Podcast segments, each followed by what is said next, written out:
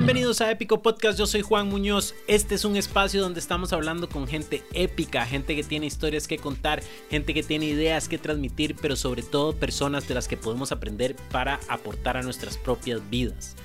Estoy muy feliz de que lleguemos a la mitad de esta nueva temporada de Épico Podcast. Hoy va a lanzar el episodio número 5. Ya llevamos 4. Espero que los hayan escuchado. Si no han tenido chance, devuélvanse y escúchenlos. Si los han estado escuchando, escríbanme. Me encanta escuchar de ustedes. Me pueden escribir por Instagram, JJ Munoso. Si los están escuchando, tómenle un screenshot o, o, graban la pantalla y lo publican también en sus stories y me taguean a mí para poder ver que lo están haciendo. Este episodio llega a muchas más personas. Gracias a que ustedes lo comparten, ha sido chivísima poder interactuar con ustedes, recibir sus preguntas, contestárselas, recomendarles otros podcasts. Ha sido les recuerdo antes de ir al episodio que en mi página web se pueden suscribir al newsletter. En ese newsletter estoy escribiendo cosas específicas solo para suscriptores que no salen en ninguna otra parte, como los worksheets de cada episodio. Entonces, después de cada episodio yo hago escribo tres ejercicios que tienen que ver con la historia de esa persona para que ustedes puedan este, trabajar en sus proyectos, en su diseño de vida y otras cosas. Eso llega específicamente a la gente que es suscriptora al newsletter. Entonces se pueden meter al website que es Juan josemunoz.com y ahí hay varios lugares donde se pueden suscribir. Ahí están los demás episodios y todo eso este, para que reciban eso todos los martes. Entonces, esto está, este episodio está saliendo martes en la mañana, ese correo llega martes en la noche. Entonces, espero que se suscriban y les digan a sus amigos que se suscriban. Este es contenido específicamente para suscriptores, súper especial. En este quinto episodio quisiera agradecer a nuestros partners de, este, de esta segunda temporada de Epico Podcast, que Sucra. Este espacio llega a usted gracias a Sucra, el azúcar crudo 100% natural, gluten free, que además apoya a los emprendedores con su red de emprendedores Sucra. Un lugar con información, tips, entrevistas y muchos más artículos enfocados en nosotros, los que nos gusta dar el paso y crear nuestro propio proyecto. Además, al registrarte en www.blogsucra.com te estarán enviando boletines exclusivos que le ayudarán a tu idea a crecer y entrar con fuerza en el mercado. No esperes más y formar parte de la comunidad de emprendedores de Sucra que le cambian el sabor al mundo. Lo he dicho en todos los episodios, pero Sucra realmente se interesa por los emprendedores de Costa Rica. Yo he tenido la oportunidad de participar en algunas, este, algunos eventos que han hecho, igual Silvia Hidalgo que estuvo en nuestro primer episodio también. Y este, es muy chiva ver a la empresa privada verdaderamente apoyando a las pequeñas empresas que están tratando de surgir en este país. Entonces, muchísimas gracias a Sucra. Ahí se pueden unir al blog y recibir cosas interesantes. Pero vamos al quinto episodio de hoy. Lo grabé con una gran amiga, María del Mar Vargas. Yo le digo Mar, alguna gente le dice Mari y alguna me imagino que Marimar. Pero Mar es una diseñadora, es una diseñadora buenísima que está trabajando con marcas chivísimas y ha logrado crear una pequeña empresa. Pasó de, de ser solo ella como freelancer a tener ya un grupo de tres o cuatro personas.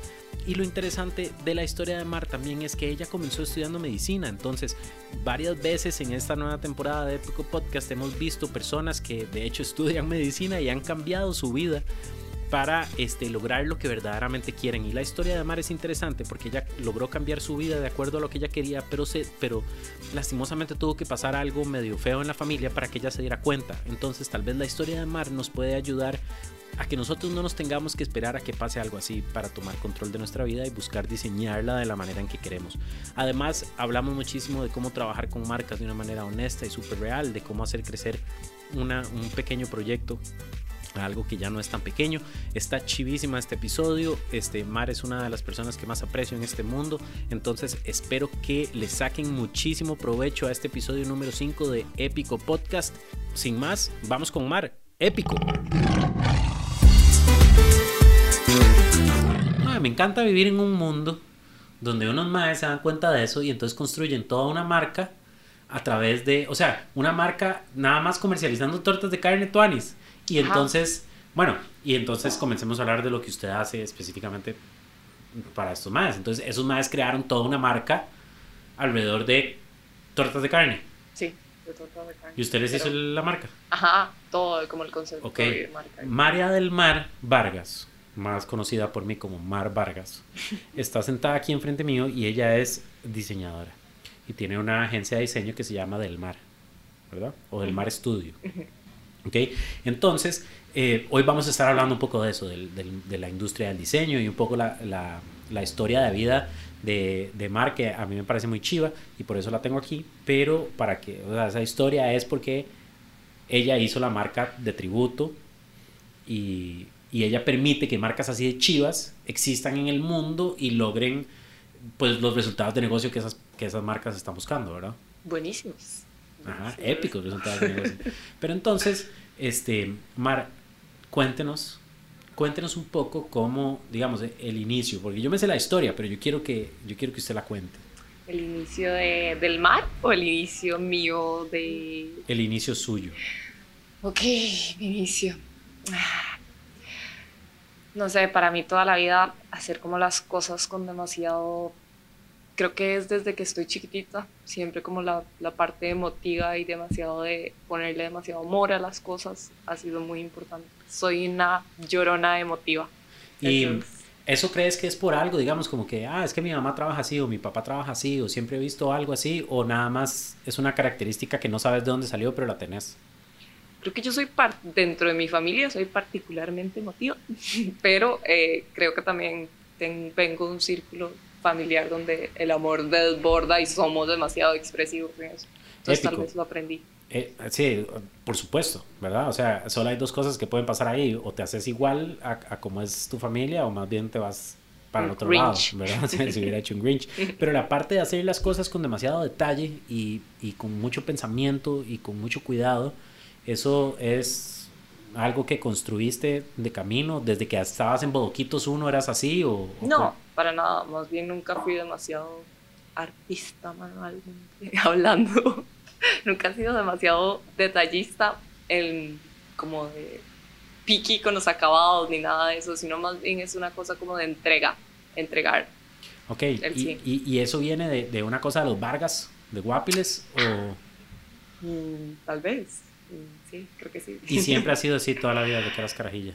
Eh, sí, siempre he sido así. Creo que sí, y con los años he ido haciéndome, o sea, he ido aprendiendo que esa es la única forma de hacer las cosas bien. Sí, definitivamente. Pero entonces, qué interesante porque vos me hablas de una entrega casi que incondicional a lo que vos haces, pero vos y yo, los dos sabemos que en algún momento comenzaste una carrera y, y no, y no la terminaste, o sea, o no, no continuaste en ese camino. Bueno, ¿verdad? sí, tuve De que como mucha gente, y, y me parece interesante porque mucha gente que tiene una entrega incondicional hubiera continuado sobre ese camino aunque, aunque se hubieran dado cuenta que no era tal vez el que, el, el que era correcto para ellos. Sí, a mí tal vez me tocó vivir muy jovencita, estaba en la U, una y una situación familiar que me movió el piso desde la raíz y fue como life changing. Y ahí tal vez estaba, estaba estudiando medicina. Y igual era súper obsesiva con estudiar y con sacarme 100 seguidos y todo. Y mi papá tuvo una, tuvo una situación de salud y bueno, estuvo súper, súper grave. Casi lo perdemos literalmente. Y eso me hizo como volver a, a mis bases. Tuve que volver a mis bases, volver a pensar qué es lo que estoy haciendo, si de verdad lo que estoy haciendo es lo que quiero hacer para toda mi vida. Y me di cuenta que cuando mi papá estuvo a punto de morirse tenía meses tal vez de que no lo veía, de que no le dedicaba tanto tiempo a mi familia. Por estar estudiando. Ajá, exactamente. Porque para mí en estudiar en ese momento y ser lo mejor estudiando era lo más importante. Y me di cuenta que en realidad no, lo más importante siempre ha sido y siempre va a ser para mí dedicarle tiempo a mi familia. Eso es. Y qué interesante eso. El otro día estaba, este, bueno, un podcast que ya salió, el de, el de Dani Zúñiga. Bueno, mientras vos y yo estamos hablando no ha salido, pero para cuando la gente lo esté escuchando ya salió. Este, y ella también estudiaba medicina y también habla de eso, ¿verdad? Que ella estaba en un aula sentada y el profe dijo, bueno, este, ustedes van a tener que hacer eh, tandas de 36 horas en el hospital y no van a tener vida y no sé qué. Y ella en, literalmente en la clase, en el auditorio, se levantó y se fue. Y se fue directo a retirar las materias, porque ella dijo, esa no es la vida que yo quiero vivir, ¿verdad? Entonces, qué, qué importante el concepto de diseño de vida este, aquí. ¿no? Creo que cuando uno está tan joven no, no lo piensa tanto. O sea, obviamente tomar una carrera y todo es una decisión súper importante y uno está tan, tan pollito literalmente para tomar alguna decisión así de grande. Y muchas personas siguen y todo bien. Yo tengo sí, muchas amigas que se graduaron y todo bien, son felices tal vez haciendo lo que hacen. Pero... Sí, o sea, ojalá que sean felices, ojalá que esa es la vida que ellos quieren, porque no hay una manera correcta de vivir la vida. Hay, o sea, la única manera correcta es la que uno quiere. Exacto. Eso es todo. Pero debe haber otro montón, de, y no solo en medicina, sino en miles de otras profesiones, ¿verdad? Personas que no son felices haciendo eso. Que y, y, está bien, a veces uno cree que, hey, eso es lo mío, hey, qué chiva. Y se manda y lo importante es darse cuenta de camino. Y vivimos en una sociedad donde darse cuenta de camino y cambiar no es tan bien visto. Ajá. ¿Verdad? Es como... Y, y, estoy seguro que recibiste esa vara como mamá, este, María Dalmar. ¿Qué diablos le pasa? Un fracaso total. Ajá. Un fracaso. Porque su papá es, es doctor. Ajá. ¿Verdad? Entonces como, hey, hey, hey, ¿entonces qué? No, de hecho que me ayudó un montón en la decisión que tomé porque, bueno, cuando yo decidí dejar la carrera e irme, no sabía que iba a dejar de estudiar medicina, solo en ese momento sabía que tenía que estar eh, en mi casa con mis papás, con mi familia. Entonces, mi papá, gracias a Dios, en ese momento fue como, usted tome la decisión que tenga que tomar. Como que también la experiencia que le tocó vivir de probablemente estar muy cerca de la muerte le hizo cambiar su perspectiva de Claro. hasta otro punto mi papá también, o sea, con mi papá también pasamos algo interesante. Bueno, mi papá es súper tradicional, ¿verdad? Entonces mi hermano estudió Derecho, yo estudié Ingeniería, mi hermana estudió Administración y ahora ninguno de los dos hace nada de eso. ¿verdad? Entonces mi papá siempre era como, hmm, estaba como muy preocupado, ¿verdad? Como un apoyo pero preocupado. Y también pasó por una cosa súper heavy de salud y después comenzó a ver todo diferente.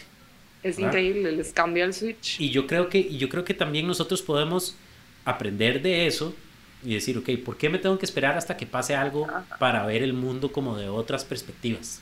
Ah, no solo existe mi manera, hay otras maneras. Sí, tenemos que esperar a llevarnos un huevazo literal para aprender. Y así, tal vez sea muy personal para, y, no lo tiene que contestar, pero ¿cómo fue la conversación con su papá? Como para otra gente que tal vez necesite tener esa conversación, diga, hey, mira, así lo hizo María del Mar. Y yo no estaba 100% segura de qué quería hacer conmigo. Pero nada lo más. así, como, hey, mae, viera que ahora no sé nada. No, lo único que le dije fue como que en este momento necesitaba estar con él, con ellos. Necesitaba estar con mi familia y él... Sí, porque no era estar un fin de, era estar tiempo. fueron meses, meses otra vez ahí sin hacer nada, decidiendo qué iba a hacer. Y también, o sea, yo intenté volver a medicina, intenté llevar otras cosas, hasta que encontré una carrera que por no sé, siempre he tenido como ese lado creativo, siempre desde chiquitita fui media, media rara, media creativa. Madre, que el otro día también alguien en, en un podcast, alguien, es que yo soy como rara. ¿Quién me dijo eso? No me acuerdo, pero ya dejen de decir eso. Pero raro bien, sí, raro sí, bien. pero no es raro, entonces no es raro, es diferente. ok, diferente, sí. Entonces, yo o sea, como fuera de lo que es, digamos, los chiquitos de primer grado, ¿verdad? Ellos tal vez no tenían esa creatividad como exacto, usted. Exacto, exacto. Entonces yo era esa, esa chiquita rara y... En Guapiles. Ajá, en Guapiles. ¿Cómo se llama la escuela? En San Francisco la Escuela San Francisco de Asís de Guapiles uh. este, tienen una exalumna muy, muy exitosa. Wow, sí, súper exitosa. no, eh, mientras estaba viendo qué hacía con mi vida, ya tenía como el apoyo de mis papás, que eso era súper importante para mí, estaban respetando como mi ritmo, eh, pero igual había presión, obviamente, porque todo el mundo tenía que estar estudiando y eso es lo que nos meten desde chiquititos. Que como papás yo lo entiendo, ¿verdad? Es como, yo creo que, o sea, yo quiero que usted esté bien en la vida. Y para mí, la manera en que usted esté bien en la vida es que esté estudiando y trabajando y pensando en un futuro y estabilidad. Y entonces yo desde ese punto de vista lo entiendo. Sí, también, también fue un proceso como emocionalmente, un proceso de aprender y entender mucho cómo funcionaba yo y cómo funcionaba mi cabeza y cuáles eran mis prioridades.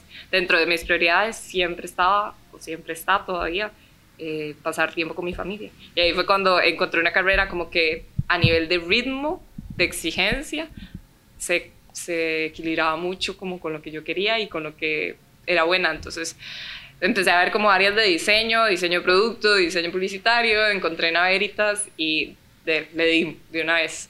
Y ese proceso que vos decís como de aprender cuáles son mis prioridades, aprender qué me gusta, cómo soy yo, quién soy, ¿verdad? Eso fue como digamos, lo estás viendo hacia atrás y entonces es muy lógico que eso fue lo que pasó y en el momento no, no, no tenías idea de que eso era lo que estaba pasando o sí fue como, hey, tengo que sentarme a pensar y voy a contestar estas preguntas que tengo en mi cabeza. Básicamente lo que pensé fue como, necesito estudiar algo que se me dé, o sea, que lo tenga, que se me dé fácil y suena feo que se me dé fácil, pero ya les voy a explicar por qué.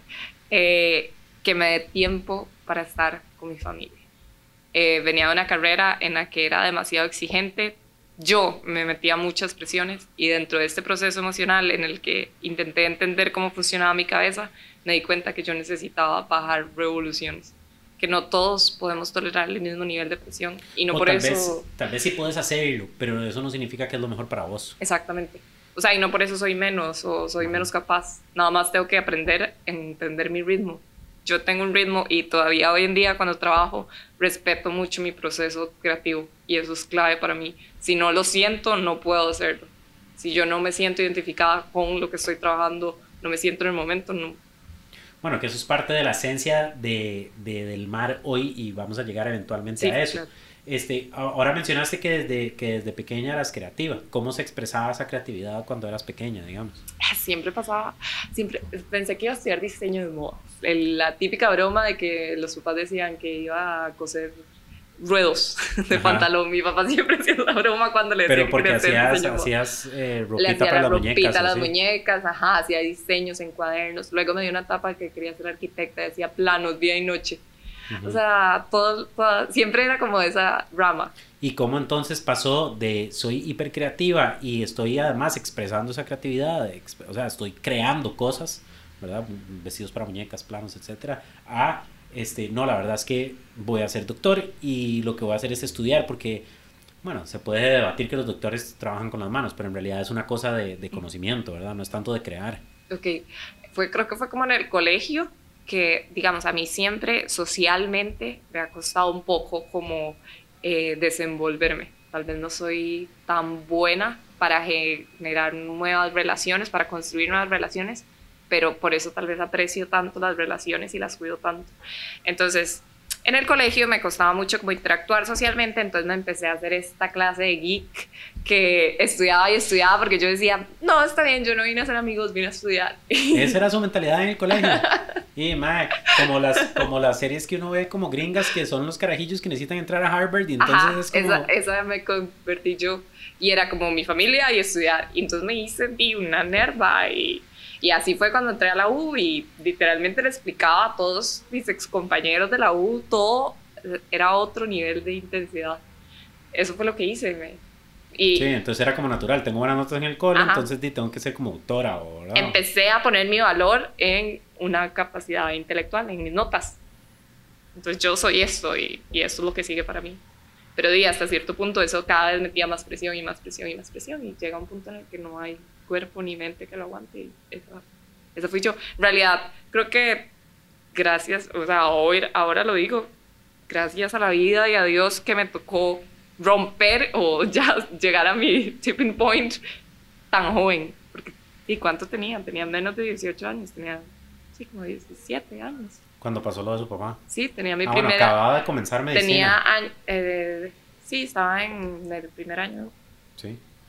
Y, y entonces pasa esto, ¿verdad? Que hiciste tripas corazón de una situación medio fea, ¿verdad? Bueno, no medio, muy fea pero que dentro de todo salió algo bueno de todo eso, ¿verdad? Que fue, pude reevaluar mi vida, esta, esta situación fea me permitió reevaluar mi vida y, y, y, encarrilarme por otro lado. Entonces entras a estudiar diseño publicitario a la veritas. publicitario, exacto. Y bueno, ok. Todo bien, todo fluye, se me da bastante natural, no era la mejor, nunca fui la mejor alumna, siempre me peleaba con todos los profesores, no sé por qué. O sea, pasar de ser la mejor alumna a no tan buena. no, no era tan buena y nunca fui extremadamente perfeccionista ni nunca sobresalí demasiado hasta que llegué, ah bueno, mientras estaba estudiando diseño empecé a estudiar mercadeo porque otra vez yo metiéndome exigencias decía, ok, ya diseño necesita algo más Necesito más números. Nadie es solo diseñador. Necesitaba números, sentía que me estaba oxidando. En todo caso, empecé a estudiar mercadeo y ahí la iba sacando. Eh, diseño, cuando llegué a mi tesis, fue como el momento donde me di cuenta, esto de verdad es lo mío. Eh, hice mi tesis sobre salud mental, que es un tema demasiado importante para mí a partir desde los 17 años, 16, después de lo que pasó esto con mi papá, siempre fue un tema importante para mí de cuidar. Y aproveché la tesis y la hice Hice una herramienta como un juego para niños, para edades escolares, para prevenir la depresión a futuro. es como para estimular la resiliencia, que son habilidades que lo que yo aprendí es que a nosotros, la mayoría de nuestra generación, empezamos a tratar o a trabajar nuestra cabeza, nuestra salud emocional ya viejos. O, ¿Y por qué pasa? O porque estamos deprimidos o porque tuvimos alguna crisis. Y hay muchas de las cosas que nos enseñan cuando vamos a terapia que las pudimos haber aprendido desde chiquitos y nos hubieran ahorrado demasiadas tristezas. Sí, claro, no, hasta el día de hoy, ¿verdad? Que, un montón de cosas podríamos. Entonces vos decidiste a través de tu tesis em, solucionar o tratar de solucionar o ser, ser una solución para, para, un tema muy importante. Pero a mí lo que me resuena un montón de lo que acabas de decir es que fue, hey, yo no entendía lo importante que era diseño hasta que hice esta cosa que cambió mi vida. Y es algo que mucha gente, yo creo que le meten como, hey, usted tiene que amar su trabajo, usted tiene que amar lo que usted estudia. Y lo que uno estudia o la oficina a la que uno va es solo una herramienta. Eso. ¿Sabes qué es? Que no es, digamos, para mí lo que yo me di cuenta en mi tesis es, mi carrera no es lo que he aprendido en estos cuatro años. Mi carrera es cuando mezclo todo eso con lo que de verdad me apasiona. Ahí me di cuenta que puedo meter un nivel de estrés, un nivel de trabajo inhumano, que aún así lo voy a disfrutar porque es lo que amo. Exactamente, entonces, eso tal vez alguien está estudiando en este momento, tal vez alguien está como reevaluando su vida en este momento, entienda que el título que usted tiene o, las habilidades que usted hace o el nombre de la empresa en la que usted trabaja no significa un carajo. Lo que significa es lo que usted hace con eso. ¿verdad? Entonces, si usted es un abogado que trabaja en una de las mejores firmas del país, ¿qué está haciendo? ¿Verdad? ¿Qué está haciendo con esa oportunidad de estar en esa firma? Si usted es un diseñador, ¿qué está haciendo con eh, la teoría del color, ¿verdad? O lo que sea que aprenden en diseño. y si usted es ingeniero o arquitecto o, doctor, ¿verdad? ¿Qué está haciendo con eso? Eh, a mí, para mí siempre ha sido muy lógico pensar eso, ¿verdad? Que no hay valor en la herramienta, hay valor en, en, lo que uno hace con esa herramienta. A que es chiva, para mí también, yo no sé, yo a veces me pongo a pensar eso, ¿será que yo pienso eso porque yo no tengo ningún título oficial, ¿verdad? Pero entonces es muy fácil para mí pensar eso, porque para mí entonces puedo nada más adquirir las herramientas que necesito y crear. Es que en realidad se trata de eso, de cuando creas, de cuando pones en acción, no importa si lo aprendiste en la universidad o en libros o en donde sea, ahí es donde se pone, donde mezclas lo que sabes con lo que estás haciendo y que eso te, te genere pasión. Qué épico. esa idea está muy buena. Yo creo que todo el mundo se la debería dejar lo que mi título, lo que yo sé es solo una herramienta. ¿Qué estoy haciendo con esa herramienta? O sea, puedo tener un montón de clavos y martillos y no hacer nada con eso. Te lo digo, yo en cuatro años de universidad sentía como, ok, estoy aquí, estoy pasando los cursos, pero tal vez esto no es lo mío. Hasta que llegué a mi tesis. Inclusive hice la práctica profesional y lo hice en lo que quería, supuestamente que era diseño editorial. Y dije, no, esto no es lo mío. Hasta que llegué a mi tesis, toqué un tema que era demasiado importante para mí en mi vida y todo explotó. Qué chiva, porque yo siempre he pensado que, o sea, hay un tema de que nos basamos mucho en cosas académicas toda la vida, ¿verdad? Y hasta después comenzamos a hacer algo con todo ese conocimiento que tenemos, que hemos adquirido supuestamente. Pero yo siempre he dicho que, o bueno, como a mí me gustaría criar a mi hija, o como yo creo que se debería hacer, es que uno desde la adolescencia esté trabajando no trabajando por hacer plata, sino creando, ¿verdad? Haciendo, me, me encanta el, concepto de, de, de, apprenticeships, ¿verdad? De pasantías y, y, ese tipo de cosas como para ver eso, ¿verdad? Ok, ¿qué, qué hubiera pasado si, si María del Mar en vez de creer que tenía que ser médica hubiera tenido la oportunidad de trabajar con este un departamento de psicología en una vara que necesitaban que se crearan ciertas herramientas, ¿verdad? O sea, no sé. Entonces me parece más chiva poner, ver lo que se puede hacer y después estudiar lo que necesito para poder hacer eso. Ir formando el camino, como hacen así. Sí. Entonces, tesis épica. Tesis épica. Hay un juego Por ahí, yo lo vi. vez en la vida me fue bien, así, sobresaliente la U, tesis de honor, nadie podía creerlo, esta muchacha que se peleaba con todos los profesores. ¿Y todos los profesores qué? Nadie, nadie lo ¿Quién le hizo ese trabajo? Rajado.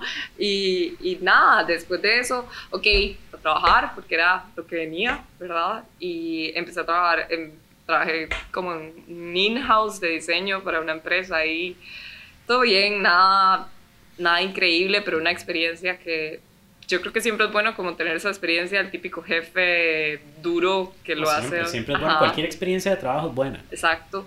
Y de ahí pasé a un estudio pequeño de diseño también, muchas experiencias, mi primer trabajo como en un estudio de diseño y más dirigido hacia el, marca, que en ese momento ya estaba terminando mi licenciatura también en mercadeo. Entonces era mucho como hacia dónde iba. Eh, decidí salir del estudio y empecé a buscar trabajo en mercadeo. Resulta que cuando empecé a buscar trabajo en mercadeo, me pareció esta oportunidad increíble de trabajar con una compañía muy grande a nivel latinoamericano, de irme del país. Eh, el salario no era tan bueno, pero era una oportunidad laboral importante. Mientras estaba haciendo todo el proceso como de admisión a este trabajo, empecé a recibir antiguos clientes del estudio que me empezaron a buscar para ver si podía seguir trabajando con ellos, etc.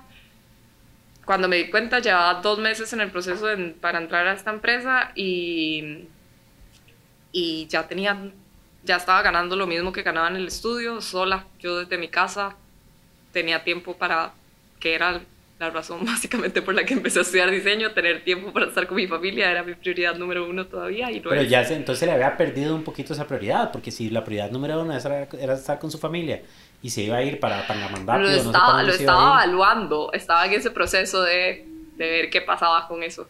Eh, era como un reto, también era ir, me tenía que ir como cuatro meses y ya luego volver, ah, porque era como una capacitación. Ah, y, Ajá, sí, sí, no era como No era permanente, sí.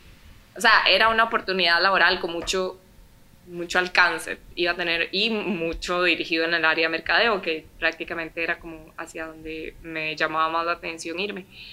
Y de un pronto a otro tenía mucho trabajo, el trabajo me empezó a llegar, creo que empecé a hacer, como tenía poquitos clientes al inicio, me enfoqué mucho como en darle un approach muy, muy cercano, tratar de resolverles como las necesidades con buen seguimiento y eso me llevó a una referencia, a otra referencia y a otra referencia y cuando llegó el día que me dijeron que estaba admitida en Sigma, que era la empresa donde estaba haciendo todo este proceso de ingreso, eh, les dije que muchas gracias, pero que no. Y no lo necesito. tomé la decisión de, de, de, quedarme trabajando yo sola. Ok, eh, me, me, parece épico porque también, ¿verdad? Es, es una decisión que, que, que, tal vez sí, estaba, estaba ganando lo mismo en ese momento, pero igual no me imagino que haya sido una decisión fácil porque de ahí nosotros crecimos pensando en esa estabilidad y en el renombre de esta empresa y verdad entonces como como es escoger lo que yo siempre he creído que tengo que hacer aunque no lo sienta versus lo que siento. Exactamente.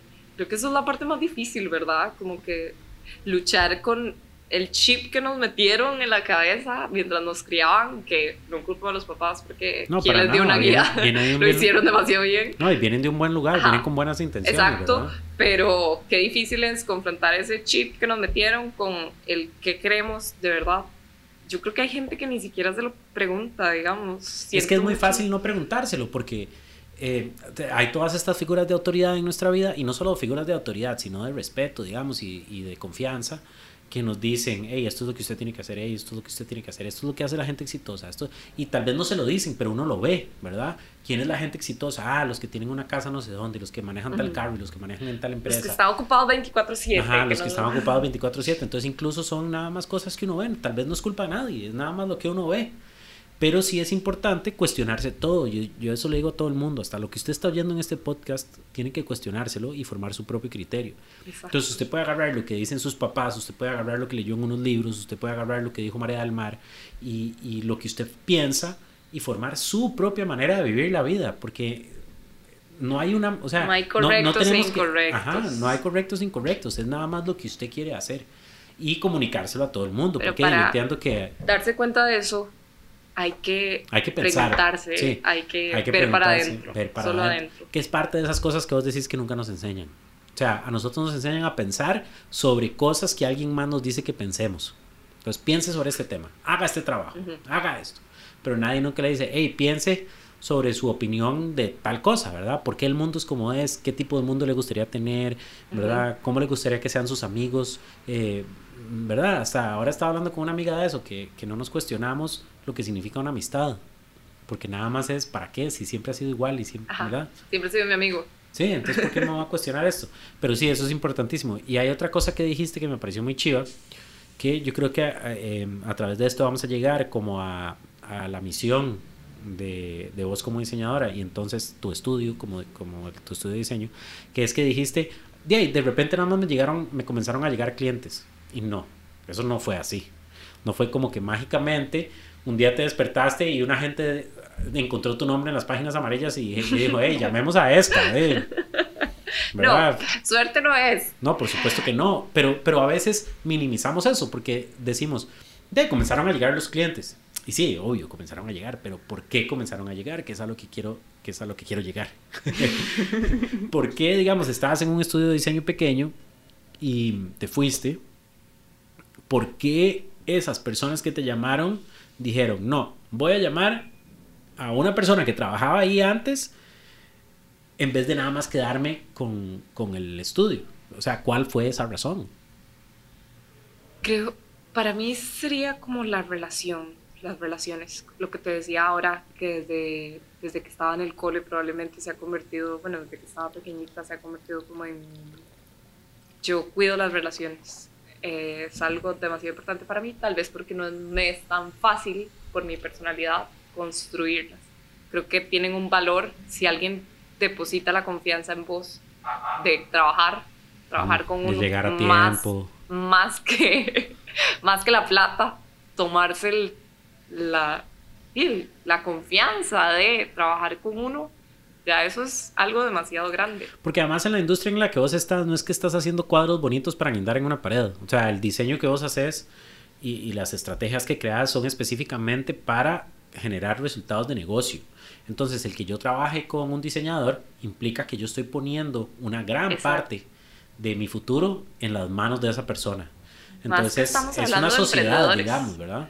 Principalmente, mis clientes desde el inicio han sido, y los hoy, hoy mismo lo, lo publiqué en un post en, en el perfil de Herman, tengo clientes favoritos y son los pequeños, son los emprendedores, son las personas que son ellos los que hacen de A hasta la Z, igual que yo, porque así fue desde o tal vez personas que tienen esa mentalidad, tal vez no solo por tamaño, sino personas que tienen esa mentalidad. Por el corazón que le ponen a su negocio. Exacto. Ese es el tipo de...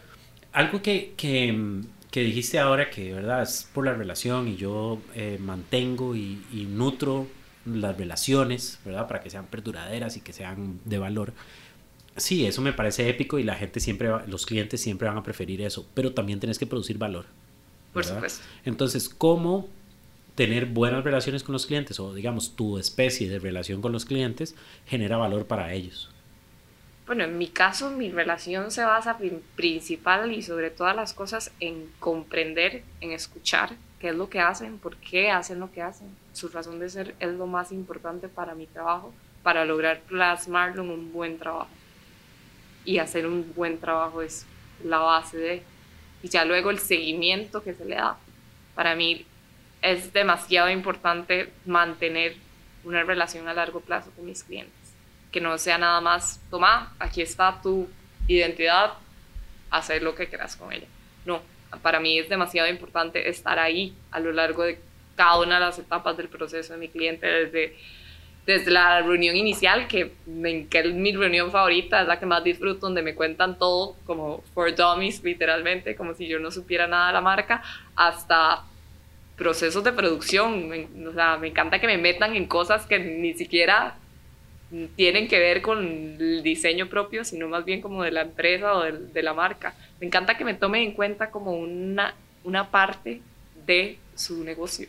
Que es muy fácil para digamos, en el mundo de diseño es muy fácil encontrar a alguien que dice, sí, yo entiendo a mi cliente, entonces le mando un set de preguntas, ¿verdad? Entonces le mando un cuestionario para entender qué es lo que necesita. Y todo bien, eso no es que esté mal, pero ¿verdad? Es un cuestionario. Es el mismo cuestionario para todo el mundo. Y no todo el mundo es igual. ¿Y qué pasa si no hay, si no quedó... Si no hay química. ¿Verdad? Sí, ¿qué pasa si no hay química? O si no entendí algo en el cuestionario, ¿verdad? Porque este, y entonces mucha gente habla sobre eso, de empatizar con el cliente para entender su problema y design thinking y un montón de cosas, ¿verdad? Y al final lo hacen solo por, yo creo que chequear la cajita de que lo hicieron. Pero es muy raro encontrar a una persona, o, o no muy raro, pero muy chiva cuando uno sí logra encontrar a esa persona que verdaderamente dice, yo quiero entender qué es exactamente lo que piensa usted. No solo qué piensa, cómo lo piensa, por qué lo piensa. ¿verdad? ¿En qué momento comenzó a pensar así? ¿Por qué? Que es más o menos lo que estamos haciendo, ¿verdad? En este momento. Pero si usted no entiende esas cosas, no puede ser un socio real de esa persona. o, sí puede, pero no va a ser tan bien hecho como, tratamos, como si lo hiciera. Tratamos de ponerle muchos nombres a esto y como lo, lo, lo, manejamos como si fuera algo nuevo y al final toda la vida siempre ha sido así, se reduce a relaciones, se reduce a conexión humana. Ahora, en, digamos, en mi área, en branding, en comunicación, hablamos del poder de, la, de las marcas si logran generar conexiones humanas, si logran que las personas se identifiquen a nivel emocional. Con los, al final todo es eso en esta vida yo lo veo así, todo es la conexión humana. Yo no puedo trabajar con vos si no te conozco. No puedo vender tu negocio, tu marca, tu idea si no te conozco, no creo en ella. Necesito hacer esa conexión. No, y los clientes necesitan también para, o sea, no puedes transmitir, un cliente necesita conocer, conocerte para comprarte. Exacto. O sea, conocerte en el sentido figurativo, ¿verdad? Pero y no y no te va a poder conocer si la persona que está encargada de la comunicación y la marca, la imagen no te conoce, ¿verdad? O sea, es una cadena ahí en y en todos los eslabones de esa cadena se tiene que cumplir eso. Entonces, este, eso es lo que yo hablo principalmente con mis clientes de marca, ¿verdad? Yo ayer estaba sentado con, con una amiga que le estoy ayudando a crear una marca para un proyecto nuevo que quiere hacer y me decía, Juan, pero ¿por qué me hace todas estas preguntas? Yo no estaba preparada para contestar todas estas cosas. Yo, o sea, no, no, la quiero poner en un lugar incómodo, pero yo quiero saber todas estas cosas. Yo quiero saber desde dónde viene todo esto. Y tal vez es cosas que usted ni siquiera ha pensado, nunca. Pero es hora de ponerse a pensarlas porque es lo que se va a transmitir. Y salen cosas súper ricas salen cosas súper ricas para trabajar que la gente ni se pregunta. Que es igual, la gente no piensa en cosas que no le dicen que piensen. Exacto. Entonces, porque, verdad? Si usted es un emprendedor en este momento y está escuchando y usted cree que usted sabe por qué su marca es, replantéselo. ¿Será que en serio sé? ¿O es que hay algo más profundo ahí que puede enriquecer cualquier cosa que yo estoy haciendo? Yo siempre digo, entre más honesto es más rico. Para todo, para trabajar, para las relaciones, para todo. Entre más honesto, mejor. Y entonces hay cierto, hay cierto tipo de, de marcas porque yo veo, digamos, yo entro a tu Instagram y yo veo como cierta línea. Sí, las marcas. Y eso es algo que, que, vos ves que son marcas que se que más fácilmente cumplen esas características de este tienen que tener una misión muy importante, tienen que ser súper honestas y tienen que verme como un partner o es como nada más como que hey, me pusieron en este nicho, entonces voy a seguir trabajando en este nicho o los buscas activamente de esa manera, te llegan así de, de alguna manera o, o, cómo funciona esa parte. Bueno, el tema de los clientes creo que es algo súper interesante eh, que yo no creo que sea suerte, es lo que te decía ahora, pero mostrar cierto tipo de trabajo y haberme dedicado durante estos, vamos a cumplir tres años, en, a cierto tipo de trabajo, eh, de alguna manera ha hecho que ese, ese mismo tipo de trabajo venga a mí. Entonces, este cliente al que yo le he trabajado y con el que he trabajado tan de la mano, de forma tan cercana, ha hecho que vengan clientes muy parecidos.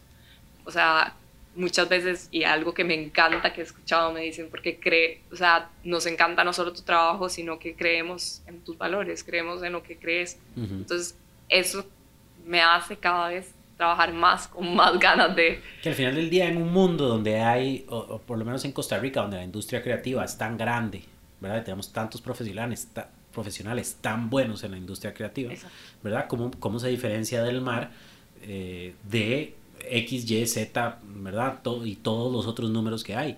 Entonces, a, a, mí me da mucha risa cuando entro, no risa, pero digamos, me parece, me parece curioso cuando entro a grupos de Facebook como el de marketing digital Ajá. y todo el mundo se está quejando porque Perencejo está cobrando logos en 50 dólares.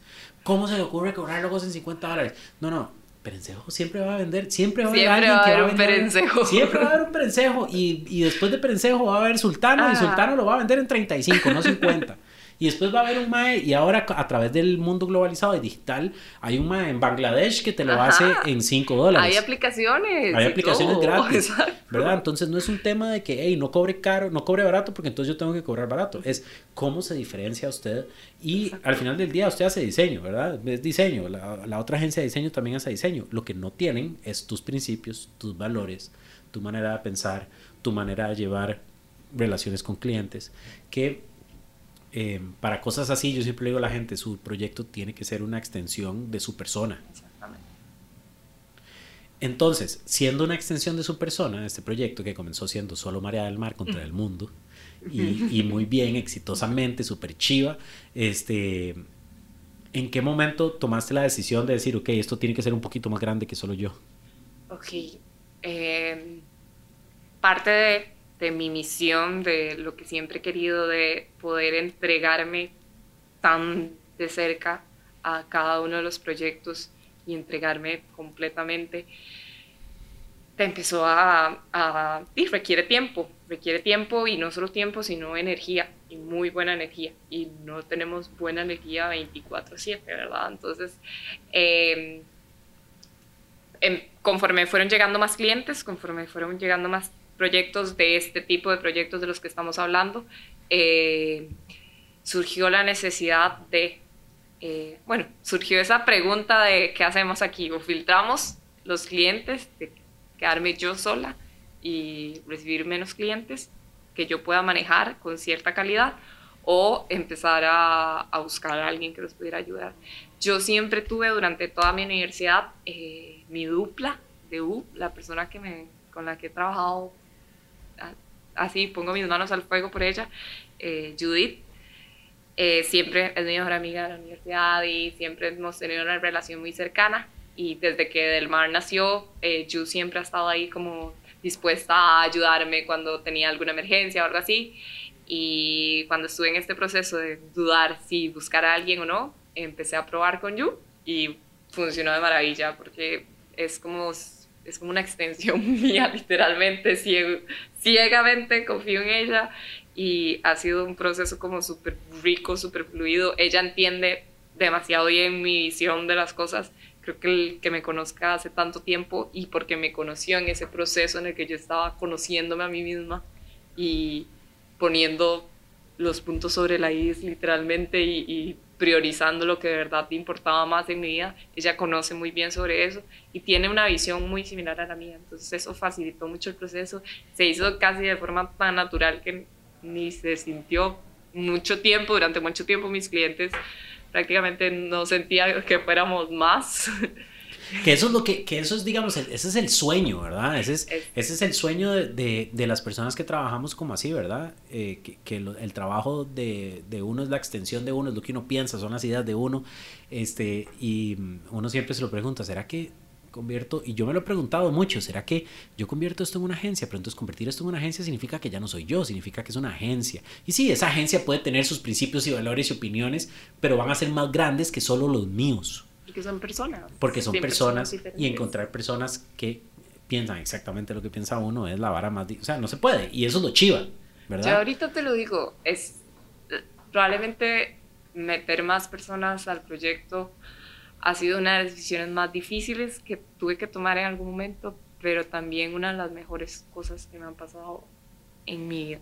O sea, mi equipo es, o sea, yo confío ciegamente en ellas y de mi, mi, consejo para mis clientes a partir de la decisión que yo tomé de integrar más personas a mi equipo que hicieran match con esta visión de trabajo es háganlo. Y o sea de verdad si a alguien le sirve este consejo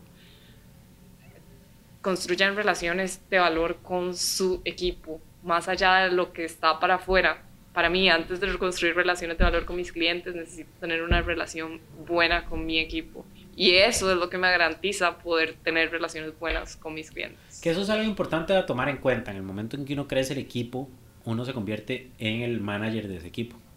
¿Verdad? La palabra manager tal vez no me encanta, pero ¿verdad? uno es el líder de ese equipo, ¿verdad? Uno es el líder de la empresa, es el líder de ese equipo. Entonces uno tiene que manejar que Yu, Yu, le decimos Yu, Yu llegó de mal humor hoy. Bueno, di Yu, o sea, di, no sé, se, va, se va para la casa a jugar con sus salchichas y manejar, está de mal humor. Bueno, pero hay que manejar esa situación, ¿verdad? Que al final del día, gente como los consultores, como los diseñadores, como, ¿verdad? Gente así, lo que dices, madre, yo no me, yo no me metí a esto para tener que manejar la actitud de X y Y persona hoy. Yo quiero hacer trabajo. Eh, pero indudablemente cuando crece el equipo tenemos que manejar esas cosas, ¿verdad? Me acuerdo de, de, un, de una persona con la que hablé justamente cuando estaba debatiendo si convertir lo que yo hago en una agencia o no, que era una persona que justo había salido de una agencia, que había crecido una agencia muy importante en, mercado digital, y me decía, Mae, yo le voy a decir lo que me pasó a mí. Yo entré a esto por el amor al trabajo. Y por muchos años lo que yo hacía era trabajo chusísimo y me encantaba. Y llegó un punto donde mi trabajo no era hacer trabajo, donde mi trabajo era que María del Mar se peleó con Pablo y Pablo comenzó a salir con Jimena, y entonces terminaron y entonces hubo un problema y entonces al final lo menos que hacía era trabajo, sino que nada más tenía que manejar relaciones personales de gente que ni siquiera, o sea, ni siquiera mías con otra persona, entre ellos. Y me dijo, y eso fue lo que me mató, yo por eso me salí. No sé cuál es la respuesta correcta, pero es importante entender eso porque mucha gente fantasea con tener una agencia súper famosa que gane canes y efis y varas y no se dan cuenta de lo que eso significa, ¿verdad? O sea, facturar millones de dólares para una agencia implica tener que lidiar con ese tipo de cosas. Volvemos a lo mismo, Juan. Yo creo que no hay una respuesta correcta. Es muy personal. Sí, es muy personal, pero, pero hay que saber Las, dos, las dos partes de la ecuación. entonces tenés que volver a ver hacia adentro para saber volvemos a lo mismo, a preguntarte qué es lo que crees. O incluso decir, hey, por los próximos años de mi vida voy a experimentar las dos cosas, a ver qué pasa. O sea, voy a tratar de tener mi propia agencia o voy a tratar de tener un, un puesto de, de, liderazgo en una agencia y ver cuál me gusta. Porque otra cosa que pasa es que nos dicen que tenemos que tener todo resuelto rápido, ¿verdad? O sea, tiene que ser exitoso pasado mañana.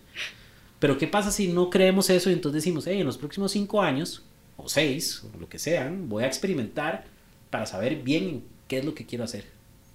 Que yo no sé si la gente se toma el tiempo de, de verdaderamente hacer ese tipo de cosas. Experimentar más antes de... Y después de Judith, ¿Judith? Sí, después, de, Judith, entró Mile. Mile.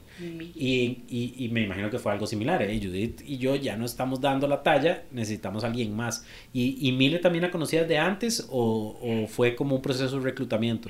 Mile fue súper interesante. Eh, la conocía de antes eh, por una, uno de mis clientes, la conocí hace un tiempo y bueno, hace, hace un par de meses yo empecé a buscar a alguien ya más formalmente, abrí a recibir currículums, etcétera. El proceso de selección de alguien es súper difícil, creo que es, es muy difícil, sobre todo cuando para uno es tan importante, más allá del perfil académico, sino el perfil personal, como y un currículum normal, común y silvestre, eso es lo que dice, ¿verdad? Estudié en no sé qué lugar, eh, tengo una maestría en no sé qué. Exactamente, es muy difícil cuando solo me hablas de títulos o de... porque no te hace justicia, si sos una persona increíble, tal vez lo que no hace justicia para ningún lado, ¿no? O sea, no te pinta la foto que te, te tiene Exactamente, no hace justicia para ningún lado. Entonces, bueno, en ese proceso, mientras estaba reclutando, tuve otro socollón, diría mi mamá, de, vida. Y me movieron el piso, eh, una situación personal súper difícil. Y a partir de ese proceso de selección conocí a Mile ya como a nivel profesional, no sabía muy bien qué era lo que hacía ella, entonces a partir de esas entrevistas y todo que tuve, ya pude ver más bien el perfil de Mile. Y cuando Mile me dijo que estaba súper interesada en trabajar conmigo, cuando me escribió a partir de la publicidad que yo puse, eh, yo no podía creer que Mile quisiera trabajar conmigo porque me parecía que era, yo estaba buscando alguien tal vez con menor experiencia. junior. Quería alguien que yo pudiera como agarrar fresquito con toda la energía que viene de la U, uno lleno de energía y de ganas de hacer las cosas. Y bueno, Mile me escribió y al final del cabo terminamos enamoradas y estamos en una luna de miel. ¿Y te escribió? ¿Y qué te dijo? O sea, no te dijo solo, hey, quiero trabajar con usted. ¿Qué, qué, cómo fue esa conversación? Me dijo que quería trabajar conmigo, que si todavía estaba disponible el, el espacio. Yo en ese momento estaba haciendo entrevistas. Eh, yo pensé que era una broma, entonces mi respuesta inmediata fue como, jaja, ¿te imaginas el sueño? Y, y Milo me puso como, no, es en serio, quiero trabajar con vos. Porque ella ni siquiera pasó por el proceso de mandar currículum ni nada. ella me, me, escribió. Pero vos ya sabías quién era, porque habías visto su, su, perfil. Sí, la seguía y había, o sea, sí tenía una relación con ella, pero muy social, nada profesional. Entonces, cuando ella me escribió y me puso eso, como que quería trabajar conmigo, yo le puse como, ajá, ¿te imaginas el sueño? Y ya no pensé. Entonces ella me dijo, no, en serio quiero trabajar. Entonces yo digo, bueno, pásame tu información, a ver, quiero ver qué es lo que haces. Nos reunimos, hablamos como de lo que yo estaba necesitando, como lo que hacíamos en Del Mar, que, que es puramente branding, que muy centrado como la parte de desarrollo de marca, desde la conceptualización y ahí principalmente hacer la digital. Y bueno, ahí es donde Mile se llegó a incorporar. en la parte digital de estrategias de comunicación. Y además lo que digo es que importante que, bueno, algo que no hemos tocado, pero que se ha como bordeado, es que la razón por la que los clientes te buscaban, además después de, digamos, porque un cliente, sí, vos decís, las relaciones que yo tengo con mis clientes, pero ese es el pero un cliente nuevo no sabe esa relación porque es nuevo, ¿verdad? Lo que, lo que sí tiene que saber es qué representas vos como persona, ¿verdad? O bueno, como empresa. ¿Cuál es tu misión? ¿Cuáles son tus valores? ¿Cómo te gusta trabajar? ¿Qué es lo que te gusta hacer? Para reclutamiento es lo mismo. Si uno quiere buscar a la gente que se alinee a la misión que uno tiene, tiene que hacer, tiene que hacer un trabajo de comunicar esa misión de la manera correcta, ¿verdad? Porque si no, si no lo que te van a llegar es personas que dicen, ah, es un trabajo nada más, o sea, es un cheque al final del mes nada más, que eso no es lo que uno está buscando. O sea, sí es un cheque al final del mes, pero es más que eso. Mucho más, en realidad. Entonces, ¿cómo haces o, o lo haces conscientemente eso de lo que yo llamo alzar la bandera para que la gente la pueda ver y pueda llegar hacia vos? ¿O, o es algo que ha pasado como orgánicamente? En realidad creo que es algo que ha pasado orgánicamente, sí, natural, tal vez para mí es hablar como de, de, estas cosas que me apasionan y el por qué hago lo que hago, sí es algo que hago repetitivamente, pero no como con clientes ni en entrevistas. Normalmente en las entrevistas me gusta tener una conversación más natural, no tan enfocada en, ok, sí, contame qué estudiaste o qué es lo que hiciste. Sí, pero, lo importante es antes de la entrevista, digamos, quiénes son los que aplican, porque ya, porque yo quiero conseguir buenas aplicaciones y quiero que me escriba Mile, ¿verdad? Yo quiero que me escriba Mile para que Mile se una a mi misión, ¿verdad? Entonces sí, probablemente sea por lo que, por mi forma de ser o de hablar de, de lo que hago. ¿Y cómo, y qué, qué es eso? ¿Cómo se, ¿Cuál es la conversación alrededor de lo que vos haces? Digamos, si alguien entra hoy al Instagram de Del Mar, que bueno, es relativamente nuevo el Instagram de Del Mar, ¿verdad? Pero antes al, al, Instagram de María del Mar, ¿verdad? ¿Qué, ¿Qué, hubiera visto? ¿Cuál es la imagen que estás tratando de, de, comunicar a través de eso? A través, o sea, ¿qué palabras usas? ¿Cuáles temas tocas? Bueno, el, creo que es una, una de las cosas que más hablo. Diseño, cualquiera, cualquiera, cualquier diseñador te va a ofrecer. Diseños bonitos, muchos diseñadores te pueden ofrecer pero esa no es la idea. Para mí el proceso de conceptualizar una marca con sentido, o que tenga sentido en lo que vos crees, en tus valores, en tu razón de ser, es todo. No tanto la parte, que esa parte visual haga match o represente esos valores, es el reto y es nuestro trabajo como diseñadores. Entonces, creo que lo que más hablo es como ese, ese tras bambalinas o esa parte de atrás del diseño que no sea solo un diseño bonito, sino un diseño con sentido, que tenga un proceso de research, de desarrollo de concepto detrás de él. Que ahí es donde viene además todo el background en mercadeo, que me imagino que es importantísimo para eso, ¿verdad? Y que, que para mí es súper importante, es una de las partes más ricas, es, una de las, es la, la, base de todo en el estudio, que yo creo que, bueno, con Mila y con Yu compartimos eso, sobre todo ahora también lo estamos implementando mucho como en las estrategias de comunicación, la parte de research, que todo, para nosotros todo tiene que tener un sentido, una razón de ser. cada decisión que se tome a nivel de diseño tiene que tener una razón de ser, no solamente porque se ve bonito o porque quiero esto que tiene aquella marca, sino esto va de acuerdo a lo que establecimos como la personalidad de la marca. Esto va o no.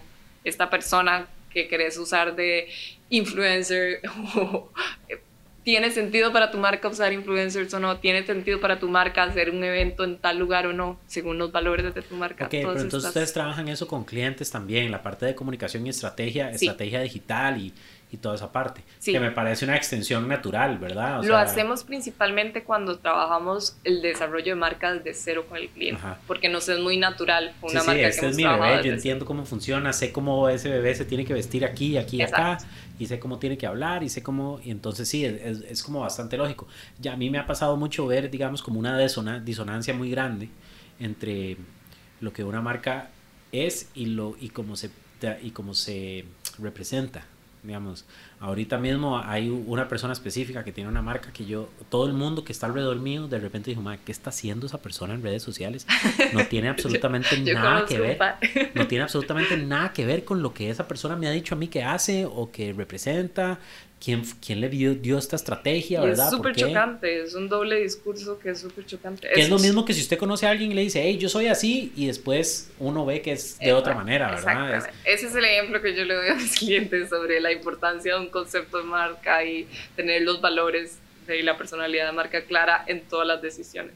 Todo, desde el uso de color, el uso de tipografía, hasta qué redes sociales utilizadas, eh, todo todo debería estar tomado con base en esa personalidad de la marca. Al final del cabo estamos hablando de humanos. Nos relacionamos con humanos, le estamos vendiendo humanos y la marca es casi como humano. O debería de sentirse casi que como humano si, está bien hecha.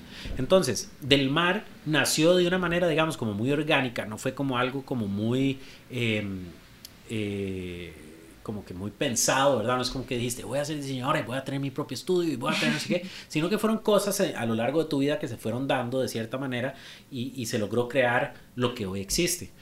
Has dedicado tiempo a pensar cómo se ve esto en el futuro, has dedicado, no sé, has pensado en alguna estabilidad para el negocio, ves como a tener, no sé, hay planes de 3 a 5, 10 años, este, ¿qué, qué, cómo, ¿cómo seguimos trabajando hacia adelante?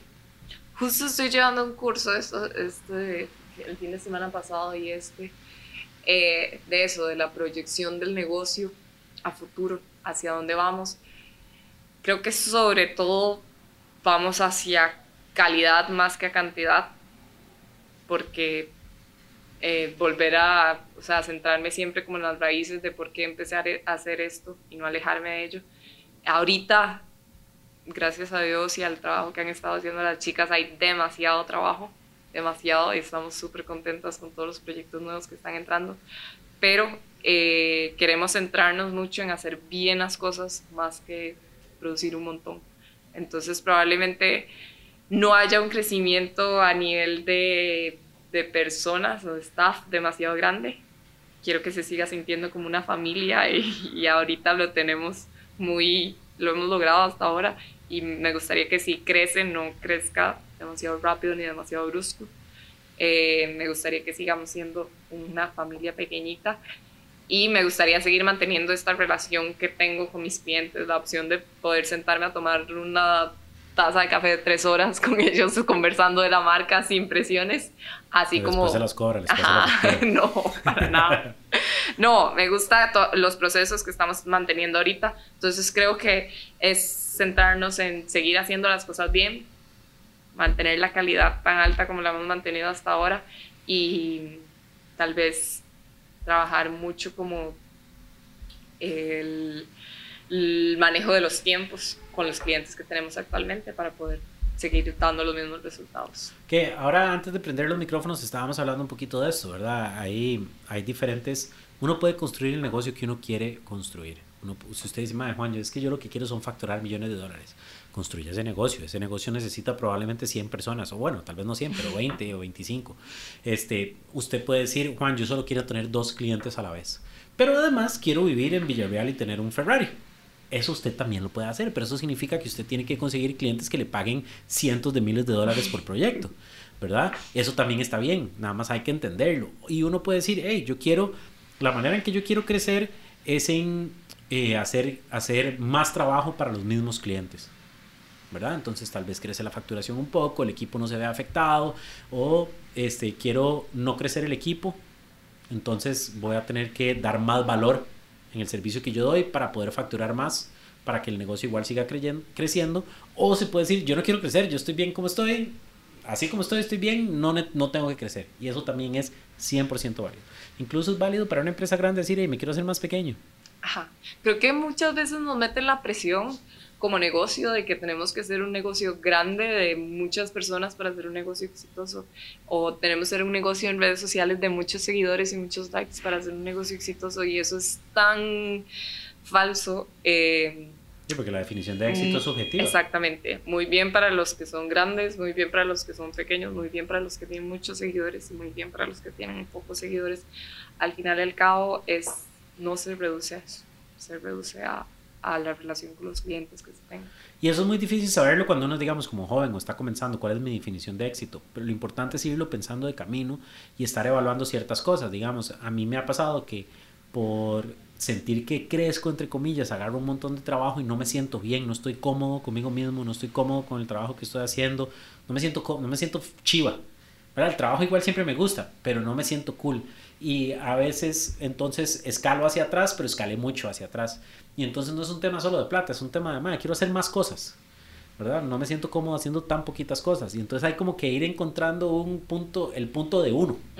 y, y, eso significa que a veces voy hacia arriba, a veces voy hacia abajo hasta que encuentre ese punto. Ese centro se pierde en el camino. Y lo bueno es como darse cuenta que estás lejos de tu centro en ese momento para volver, pero no es como que alguien lleve la vida en el punto No, no es imposible. Pero eso es la importancia de ser autoconsciente, ¿verdad? De estar analizando. Estoy, estoy en el punto, no. Ok, me devuelvo Estoy en el punto, no, ok, voy más para allá. Estoy en el punto hoy, ok, aquí me quedo.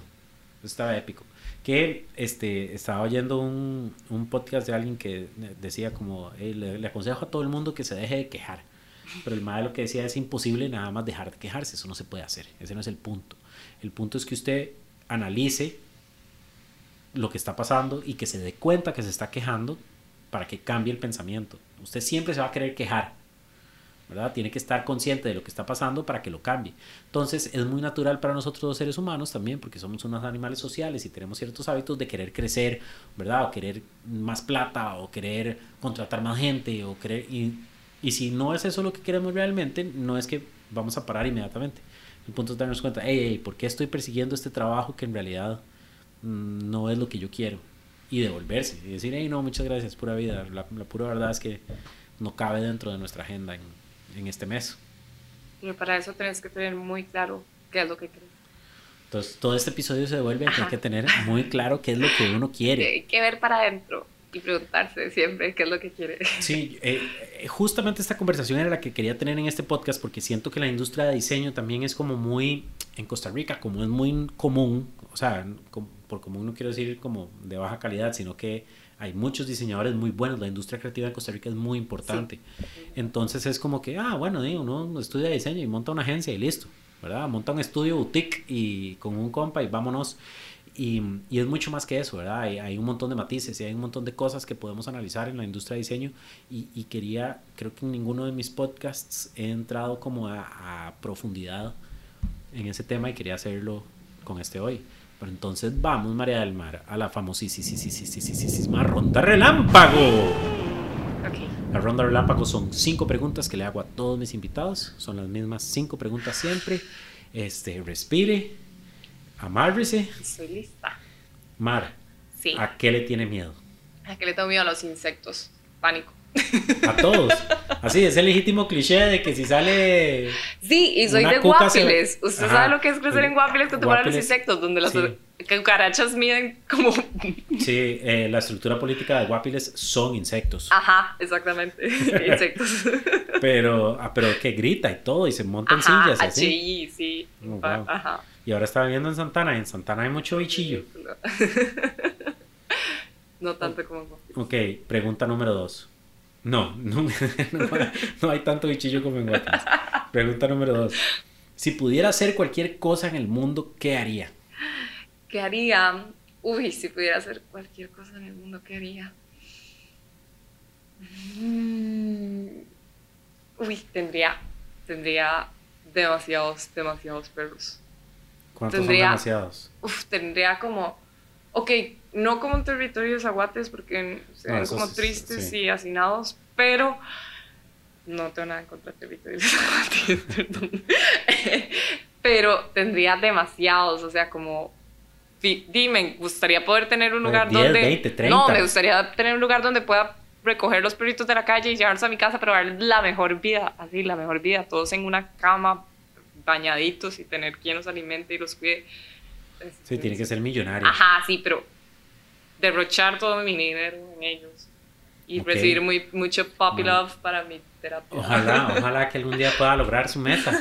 Espero ver fotos de 70 perros montados en una cama. Además no entiendo cómo funciona esa cama, que es la cama más grande del mundo. No, puede ser una cama para cada uno, pero no, una también cama para cada uno. humanos, porque también los perros necesitan dormir con humanos para que se sientan amados.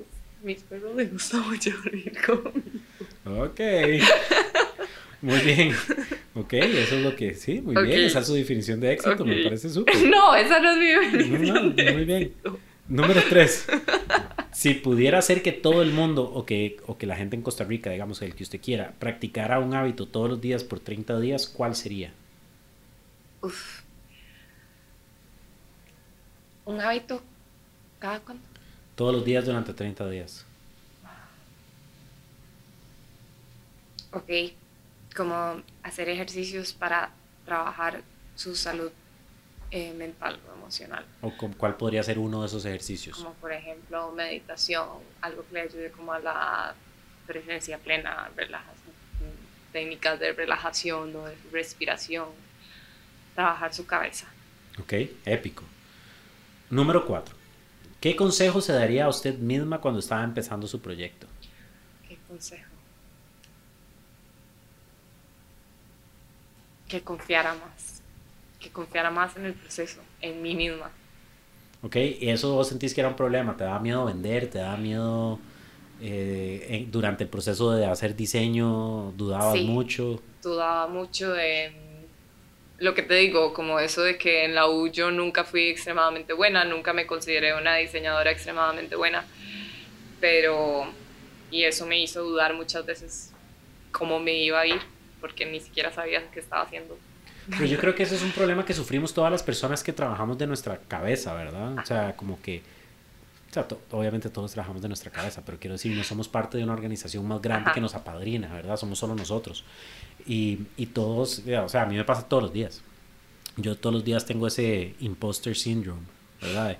Ma, esto es una mierda, la gente se va a dar cuenta que yo no sé nada. Ah, pero el proceso, el proceso creativo es así. O sea, todo es así, ¿verdad? Y yo creo que uno nunca, o sea, como que uno, yo creo que esa confianza que vos decís viene en el sentido de que, ok, entiendo que en este momento me siento así, pero está todo esto atrás mío que valida que yo sí puedo generar valor. Entonces como agarrarse de, del pasado y de otra gente que, a la que uno le ha dado valor y decir, no, no, vamos bien, tal vez esto no salga como yo creo que va a salir, pero eso no significa que soy mala persona, nada más fue un proyecto que no salió perfecto. Y bueno, también está el punto que creo que es algo que hablamos vos y yo siempre sobre de dónde venimos, quiénes son nuestros papás, cómo hicieron las cosas nuestros papás, la, el role model que tenemos, miedo de tal vez dudar de si esto que estamos haciendo va a ser como dar resultados en ese sentido. Y porque nunca hemos visto a alguien tan cerca a nosotros haciendo esto. No, y además no podemos ver el futuro, ¿verdad? O sea, no, no podemos ver cómo va a terminar esto que estamos Hay que haciendo. Confiar. Hay que confiar, es tirarse, cerrar los ojos y decir, ok. Valiente. Y, y, es eso de confiar en el proceso. Uno no puede confiar en el resultado, uno tiene que confiar en el proceso. Y disfrutarlo, porque al final del cabo, ¿quién dice que vamos a llegar al final? o sea, disfrutar ahorita de lo que estás haciendo. Bueno, no, yo sí todo bien, yo no, no estoy segura, la verdad no como tan bien. No, yo sí quiero ser una de esas personas que dicen que, bueno, dicen que ya nació la persona que va a vivir hasta 150 años. Ok, yo no quiero vivir hasta 150 yo años. Sí, yo quiero ser Highlander. Yo quiero vivir por siempre. A mí me da pavor la muerte. Yo quiero, ser, yo quiero existir siempre. No, que Tuanis, usted sabe que Tuanis puede pasar tiempo con mi hija hasta que tenga 150 años. Y ella queriendo ya.